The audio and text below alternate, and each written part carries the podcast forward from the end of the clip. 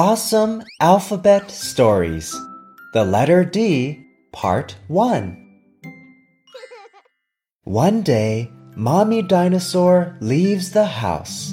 Little Dinosaur decides to go play with his friends. He walks and finds Little Duck and Little Donkey by the river.